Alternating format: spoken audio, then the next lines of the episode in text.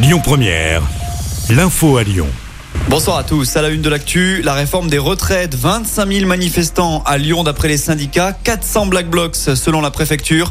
À l'occasion de la 14e journée de mobilisation nationale contre la réforme.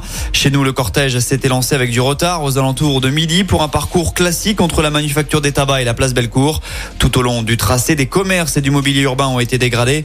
Une voiture a même été renversée. Les forces de l'ordre ont répondu avec du gaz lacrymogène. Rappelons que lors de la dernière journée d'action, il y a un peu plus d'un mois, 45 000 personnes avaient battu le pavé selon les syndicats rodaniens. La mobilisation est donc en net recul comme partout en France. Le match est en train de se terminer, a d'ailleurs avancé le leader de la CFDT, Laurent Berger, au départ du cortège parisien. Dans le reste de l'actu, la M6-M7 entre Pierre Bénite et Dardilly, ainsi que le périphérique Laurent Bonnevet, bientôt intégré dans la ZFE. L'hypothèse est en tout cas sur la table. Selon nos confrères du Progrès, c'est le souhait du président de la métropole, Bruno Bernard. Ce dernier aimerait une application dès le 1er janvier 2024. Le but serait de contraindre les véhicules les plus polluants à contourner l'agglomération par l'Est. Les prostituées ne reviendront pas à Gerland. Le tribunal administratif de Lyon a rejeté le recours contestant l'arrêté d'interdiction de stationner autour de la plaine des Jeux. Arrêté pris par la préfecture pour déplacer les travailleuses du sexe au motif de troubles à l'ordre public. La justice estime que cet arrêté est légal.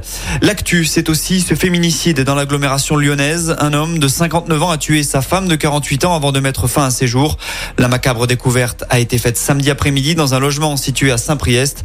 Le quinquagénaire s'est accusé du meurtre dans une lettre. Les investigations se poursuivent.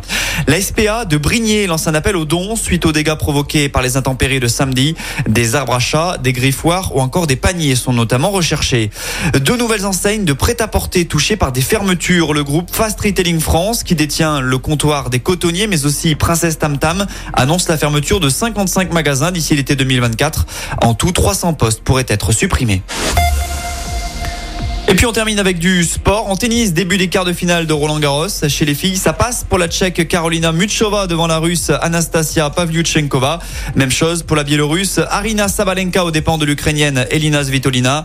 Côté garçon, à suivre ce soir le choc entre Carlos Alcaraz numéro 1 mondial et Stefanos Tsitsipas tête de série numéro 5. Ce sera en night session à partir de 20h15.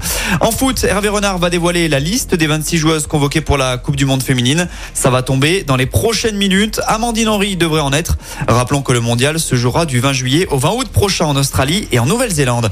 Enfin, un an et puis s'en va. Christophe Galtier n'est plus l'entraîneur du PSG. Le club de la capitale a décidé de se séparer de l'ancien coach des Verts. Arrivé le 5 juillet 2022 à Paris, Galtier a été démis de ses fonctions à la mi-journée. Écoutez votre radio Lyon Première en direct sur l'application Lyon Première, lyonpremière.fr et bien sûr à Lyon sur 90.2 FM et en DAB+. Lyon Première